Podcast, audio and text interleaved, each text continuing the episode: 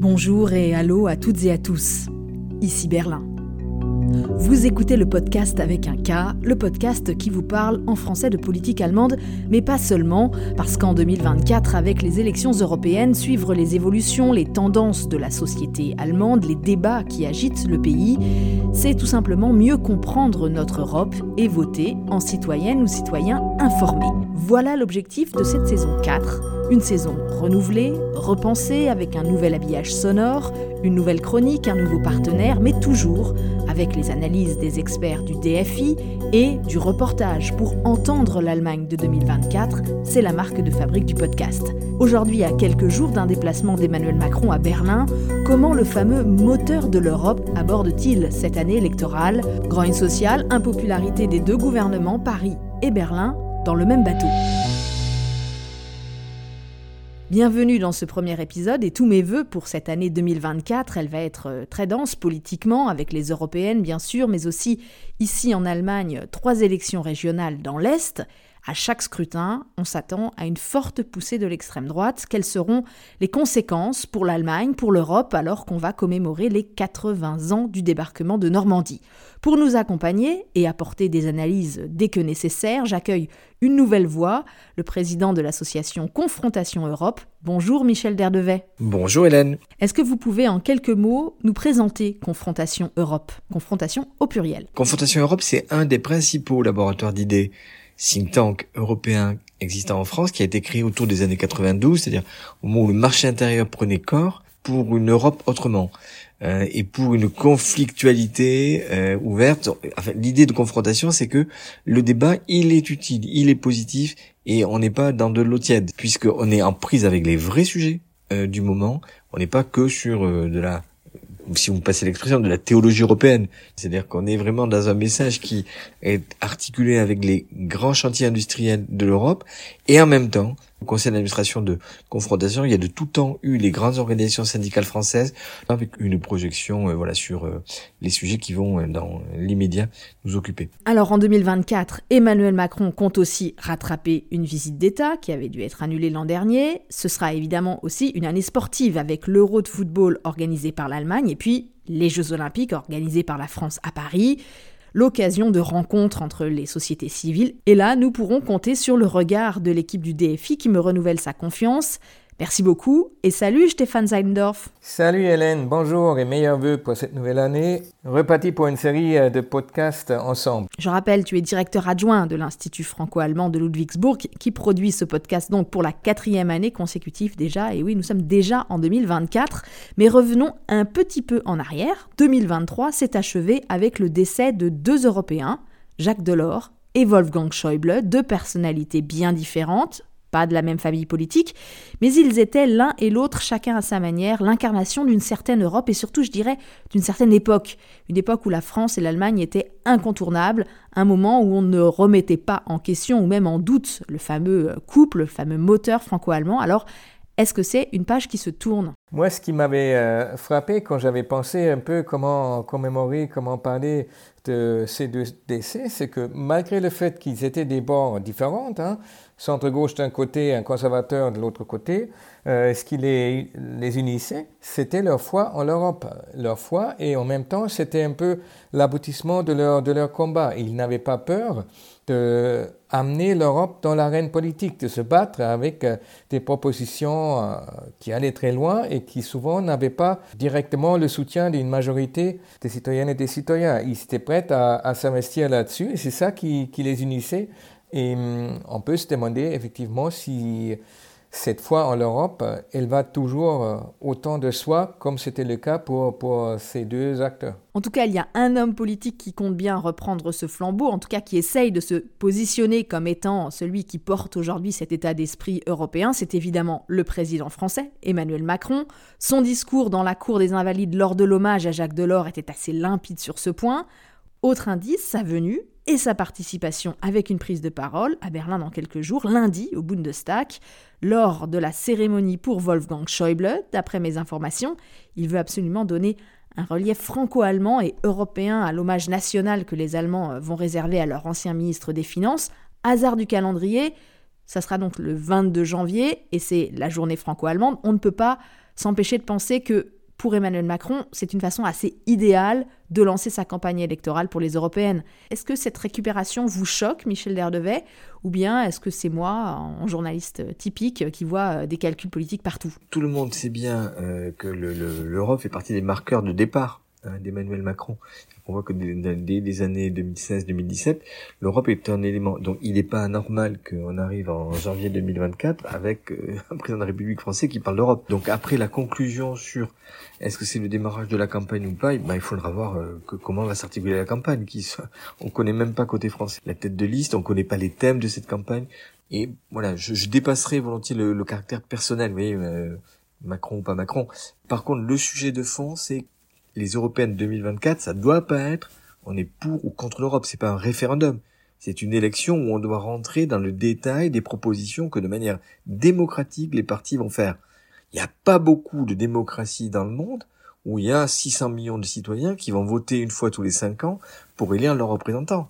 Ben ça, il faut pas que ça soit capté par euh, les, les tweets, les messages LinkedIn et les apostrophes superficielles. Il faut que ça soit l'occasion de rappeler pourquoi l'Europe elle est essentielle, pourquoi, comme Jacques Delors l'évoquait, c'est notre Europe. L'Europe, c'est ce qu'on fait. C'est pas euh, quelques technocrates euh, à Bruxelles. C'est un projet profondément démocratique, mais sur lequel on doit faire que le débat public euh, s'enrichisse et porte dans toute sa profondeur. Je rejoins Michel là-dessus. Hein. Si on n'a pas encore commencé la campagne, il serait content de la démarrer. Ça va être une année de tous les défis pour l'Europe. Il n'y a pas seulement les élections, en Europe, aux États-Unis, trois fois au niveau régional en Allemagne, peut-être avec des majorités d'extrême droite. Il y a la guerre, il y a le climat, il y a l'énergie, il y a l'immigration, il y a tous ces sujets euh, brûlants. Et les, citoyennes, les citoyens, ils attendent des réponses de quelles solutions existent et à quel prix ils viennent. Donc il est grand temps pour moi de démarrer cette campagne. Mais Stéphane, c'est exactement ce qu'on se disait, toi et moi, lors de l'épisode qu'on a fait euh, début décembre ensemble. On était à ce moment-là en plein pendant le blocage sur le budget, avec le débat sur le frein à la dette. Et donc personne n'avait la tête à ce moment-là euh, dans les européennes, évidemment. Mais là, six semaines ont passé et on en est en fait au même point, avec encore et toujours d'ailleurs les mêmes raisons qu'il explique. L'Allemagne est très occupée avec son agenda intérieur, avec ses problèmes internes, la crise budgétaire s'est muée en crise sociale et l'Europe, en gros, bah, elle passera après. Alors il faut dire qu'on a quand même, en ce moment, euh, il faut s'arrêter dessus, un mouvement de protestation très rare pour l'Allemagne, qui est monté des provinces autour de la question de la fiscalité euh, du carburant agricole. Le gouvernement, au moment du compromis autour du budget, a supprimé un rabais de 21 centimes par litre dont bénéficiaient les agriculteurs.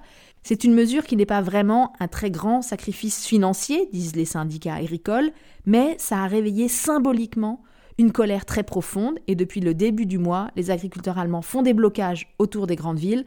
Lundi 15 janvier, ils étaient avec des milliers de tracteurs en plein centre de Berlin. Reportage David Philippot.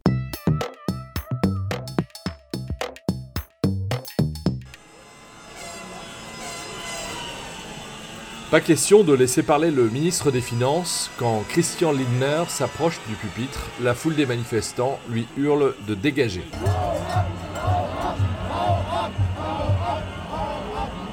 Ils sont venus de toute l'Allemagne et il n'y a pas que des agriculteurs. Comme Florian, un mécanicien venu de Saxe. Bin Konstruktionsmechaniker. Ou Joachim, un Bavarois de Günzburg. On a fait 9 heures de route. J'ai une entreprise de menuiserie et je suis là par solidarité pour les agriculteurs. Les petites et moyennes structures, elles doivent se serrer les coudes. En vrai, je serais assez content du gouvernement actuel s'ils avaient un peu plus de retenue. Je voudrais avoir des hommes politiques qui réfléchissent aux conséquences de leurs décisions-là. Ils sortent des idées de nulle part, ils les jettent à la figure et, c'est à nous d'encaisser.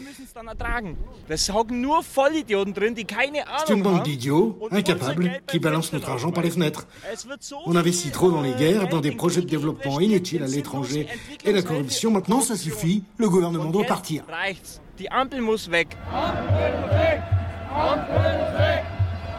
Pour Alexandra, une éleveuse du Brandebourg, les problèmes ne sont pas nouveaux.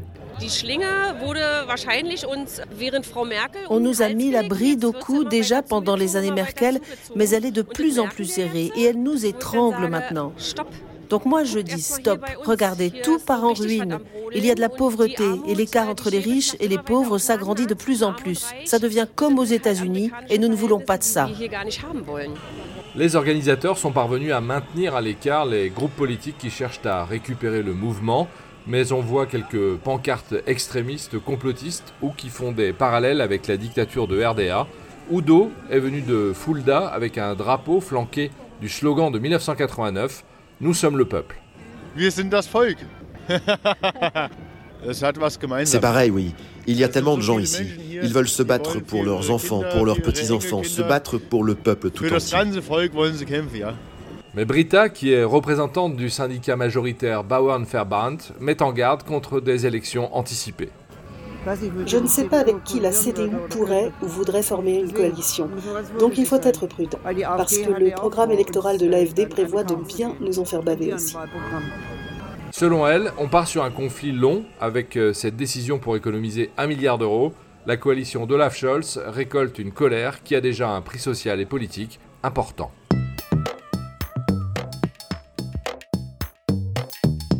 L'a entendu, ce mouvement, il fédère déjà d'autres grognes. Lundi, j'étais moi aussi au milieu de cette manifestation et j'étais vraiment frappée par la présence de très nombreux autres corps de métier, des bouchers, des brasseurs, des petits commerçants. J'ai croisé des soignants, des enseignants.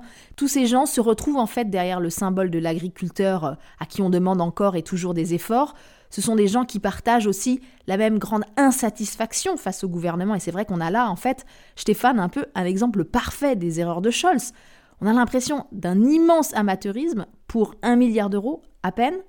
Il prend le risque d'une énorme colère et certains commentateurs ici font d'ailleurs déjà le parallèle avec le mouvement des Gilets jaunes en France. Est-ce que ça te semble pertinent? Comme souvent dans, ces cas de comparaison, il y a une, une réalité sociologique qui peut se comparer. Euh, ce sentiment d'avoir été délaissé, d'être incompris, euh, d'une classe politique qui manquerait de respect et que euh, de l'autre côté, le gouvernement, les responsables politiques, ils ne voient pas qu'il manque une petite étincelle en quelque sorte. C'est pas tellement monétairement tellement important ce qu'on leur demande aux agriculteurs pour faire déborder le vase, pour démarrer un mouvement qui devient plus grand et incontrôlable. Ceci dit, ensuite, il y a quand même euh, des différences, encore une fois, entre les deux systèmes politiques. L'Allemagne, euh, système euh, parlementaire avec une démocratie beaucoup plus pluraliste où les forces intermédiaires ont un rôle beaucoup plus grand à jouer, elle peut plus facilement convoquer autour de la table les représentants des différents syndicats agricoles, des mouvements qui manifestent et les responsabiliser. Et on voit les deux. On a vu le ministre des Finances qui voulait aller devant euh, les agriculteurs qui se fait huer et c'est le président de la fédération qui a dû demander, le président de la fédération des agriculteurs qui a dû demander le calme pour qu'il pouvait parler et c'était complètement un échec. Mais de l'autre côté, le représentant était euh, reçu par les présidents du groupe euh, politique des, des, trois partis au, au, gouvernement. Et là, c'était un autre son de cloche et visiblement, on est en train de négocier, de voir euh, comment on peut revenir autour de la table et trouver une solution. Donc, il y a les deux, mais euh, je, conçois qu'il y a cette méfiance envers euh, la politique qui serait déconnectée, qui ne comprend plus le vrai peuple, les vrais gens. Alors, c'est vrai ou pas, mais c'est dans le sentiment de ceux qui manifestent que c'est important, avec peut-être trop de changements qu'on leur demande avec cette impression que c'est toujours les autres qui se tirent mieux et que moi, petit agriculteur ou euh, transport routier ou artisan euh, qui doit payer les frais que les autres ne payent pas. Donc euh, là, il y a quelque chose qui, qui monte et on aura donc ces élections régionales en Allemagne de l'Est où cela peut se manifester dans les urnes et c'est ça un peu le danger de ce mouvement actuellement. Oui, et d'ailleurs, dès les premières journées de blocage, on a vu une récupération de cette colère par le parti d'extrême droite AFD, mais aussi par des groupes plus radicaux, tout comme à leur manière aussi, la droite conservatrice de la CDU ou le parti populiste des Freie Wähler essaient de capitaliser sur cette grogne. Ça a vraiment de quoi prendre de l'ampleur, la population allemande soutient le mouvement, et ça, on le sait parfaitement en France, il ne faut pas grand-chose pour que les colères s'agglomèrent. En France d'ailleurs aussi, il faut noter qu'il y a un mouvement des agriculteurs, d'une façon générale, pas mal euh, de colère en gestation un petit peu partout dans le pays, et une situation politique compliquée, comme l'a montré la séquence parlementaire autour de la loi immigration au mois de décembre. 2024 commence avec un remaniement. Bref, à quelques mois des européennes, on n'a pas, ni à Paris, ni à Berlin, le sentiment d'une grande sérénité gouvernementale. Est-ce que ça va jouer sur la campagne des européennes quand les deux euh, superstars entre guillemets euh, de l'Europe abordent l'année à ce point amochée et clopée Comment arriver avec un récit européen entraînant? Est-ce que ça va donner euh, le ton en fait sur tout le continent? Alors oui, mais j'aimerais revenir peut-être sur le, point précédent. Ce qui est important, et Stéphane l'a évoqué rapidement, c'est que dans une démocratie comme les nôtres, c'est important que tous les sujets de politique européenne, tous les grands projets, soient portés, expliqués de manière systématique, permanente, dans les États membres.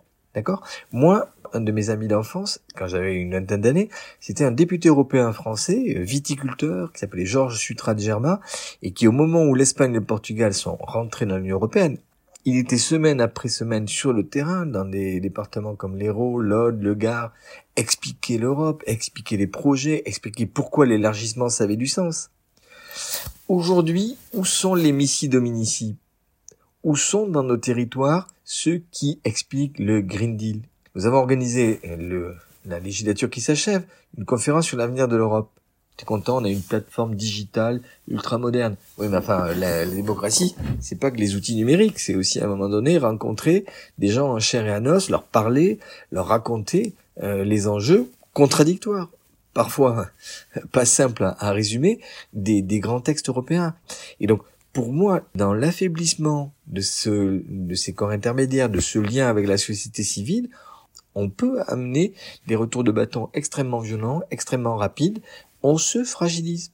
Parce qu'en fait, il manque un élément dans la construction démocratique. Et je suis inquiet parce que je vois euh, de mois en mois, d'année en année, toute cette dimension-là s'affaiblir. Et notamment aussi dans la dimension transeuropéenne. On aura encore une fois des débats euh, français, allemands, italiens qui porteront surtout sur la politique nationale. Les Français font leur campagne à côté des Allemands qui font leur campagne et tous les autres. Et, c'est là où ils faudrait avancer, c'est autant de la responsabilité des acteurs politiques que aussi des médias. Et donc, heureusement qu'on puisse contribuer un tout petit peu avec ce podcast, même s'il ne faut pas se faire d'illusions. Hein. Écoute, au moins, nous, on essaye de proposer un outil d'information, un moyen d'explication, parce qu'au-delà des sujets européens, on le voit bien ici en Allemagne, la communication du gouvernement allemand, elle est particulièrement catastrophique. C'est sans doute ce qui explique d'ailleurs une grande partie de son impopularité, hein, impopularité de l'équipe tout entière. Je crois que c'est la première fois dans l'histoire du baromètre politique allemand qu'on a à la fois et le gouvernement et le chancelier qui sont euh, si bas euh, dans euh, les baromètres d'opinion.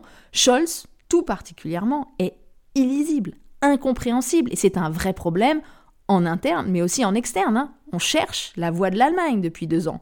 Surtout que les sujets, évidemment, ils ne manquent pas. Le monde n'attend pas. Guerre en Ukraine, tension au Proche-Orient, la Chine, Taïwan, un retour éventuel de Trump à la Maison-Blanche. Alors, la ministre des Affaires étrangères, Annalena Baerbock, a quand même une meilleure communication, mais si on revient à l'échelle franco-allemande, impossible de ne pas noter qu'en deux ans, elle a quand même déjà eu trois homologues français. Le nouveau en date, c'est Stéphane Séjourné. Schönen guten Tag, cher Stéphane. Bienvenue à Berlin et merci d'être venu aussi vite. Ah, évidemment, cette première rencontre, c'est un exercice imposé. Euh, l'essentiel pour moi dans ce premier entretien était donc de marquer que le tandem franco-allemand est plus important que jamais. Et toujours un peu cliché. On se comprend très bien et on s'entend très bien. Stéphane, ma question c'est est-ce que cette volatilité française le changement euh, de tête, est un problème vu de Berlin? Même si, évidemment, il y a une continuité qui est assurée par les équipes dans les ministères et dans les ambassades, mais c'est vrai qu'on pourrait se dire que déjà que le binôme franco-allemand en ce moment, il a du mal à se faire entendre, alors si en plus on a des nouvelles têtes toutes les six mois, un an, comment peser à l'international? Alors deux choses peut-être. D'un côté, à ce niveau-là, on commence quand même un tout petit peu à comprendre comment fonctionne l'autre. Donc, on sait très bien le poids de l'Élysée dans ses décisions euh, diplomatiques et de politique étrangère côté allemand. Euh, deuxièmement, le côté personnel, ça joue un rôle et c'est important, notamment quand euh, la relation ne va pas de soi. et l'équipe actuelle, ils ont mis leur temps à se retrouver. Ils ont vu, un peu malgré eux, que ça ne va pas de soi entre la France et l'Allemagne, que ça nécessite de l'effort et que ce n'est pas euh, quelque chose qui est automatique, une entente entre la France et l'Allemagne. Tu te souviens de la fameuse phrase du vice-chancelier euh, prononcée devant les, ambassadeurs l'automne dernier où il a dit Mais au fait, nous sommes d'accord sur rien. Oui, ça c'est le point de départ entre Français et Allemands l'entente, elle ne va pas de soi, elle n'est pas automatique, c'est même plutôt euh, le contraire, qu'on est toujours à l'opposé euh, des deux points d'un conflit. Ensuite, il s'agit de faire le travail, de trouver des compromis et d'accepter que l'autre, il peut parfois aussi avoir raison ou avoir une, meilleure solution, ou en tout cas une solution qui marche très bien chez lui, ou des choses qui fonctionnent différemment, et de chercher le compromis. Et pour ça, il faut l'entente personnelle et cette envie aussi de, de coopérer ensemble. Et hum, dans ce sens-là, un petit recette de temps en temps, c'est peut-être une bonne chose. Ça te permet de redémarrer, alors que euh, Annalena Baerbock, elle n'a pas arrêté de s'afficher euh, très proche de, Catherine Colonna, euh, une très bonne entente au niveau personnel. Là, euh, avec le troisième ministre d'Affaires étrangères à qui elle a affaire, côté français, elle a redémarré avec au moins un très beau accueil à Berlin. Euh, c'était très chaleureux, ça avait l'air très chaleureux, je n'y étais pas. Et, donc, euh, peut-être on peut dire que ça promet. Michel? Oui, je, je, partage ce que ce que vient de dire Stéphane. Il faut retrouver les voies d'une approche basée sur compréhension mutuelle, écoute, parfois un peu moins d'arrogance, et puis façon convergente d'avancer sur tel ou tel sujet. On le fait, hein. Quand il y a des crises, on voit bien que France et sont capables de réagir à l'unisson et ils l'ont montré efficacement. Hein. Mais il faudrait que, à nos calmes ou dans des périodes où c'est un peu moins euh, euh, des moments de crise internationale, qui est sur tous les sujets un dialogue ouvert, permanent, très en amont, euh, et qui soit basé sur de la confiance mutuelle. Si la confiance n'existe pas, si on suspecte l'autre d'être dans tel ou tel objectif ou telle ou telle vision, on n'arrivera pas à, avancer. Je, pense que le sujet majeur euh, en 2024, c'est comment on recrée des avancées basées sur de la confiance. Parce que je pense que c'est le mot-clé, je ne sais pas s'il sera beaucoup employé pendant la campagne européenne qui s'annonce, et pourtant, et pourtant c'est autour de ce mot-là que devrait se structurer le projet européen. Merci à tous les deux pour ce premier épisode, un épisode donc levé de rideau sur 2024 et ses enjeux politiques, mais tout à l'heure, quand je parlais de ce monde qui n'attend pas, je pensais aussi à la planète, à l'urgence climatique. C'est pourquoi cette nouvelle saison du podcast avec un K vous proposera une chronique, la Minute Climat avec un K, 60 secondes en fin d'épisode pour présenter un acteur, une initiative, un événement, allemand ou franco-allemand, au service de la planète. Vous avez une idée vous-même vous portez un projet novateur, c'est le moment de nous contacter et on commencera dès le prochain épisode. D'ici là, merci à toutes et à tous d'être restés à l'écoute.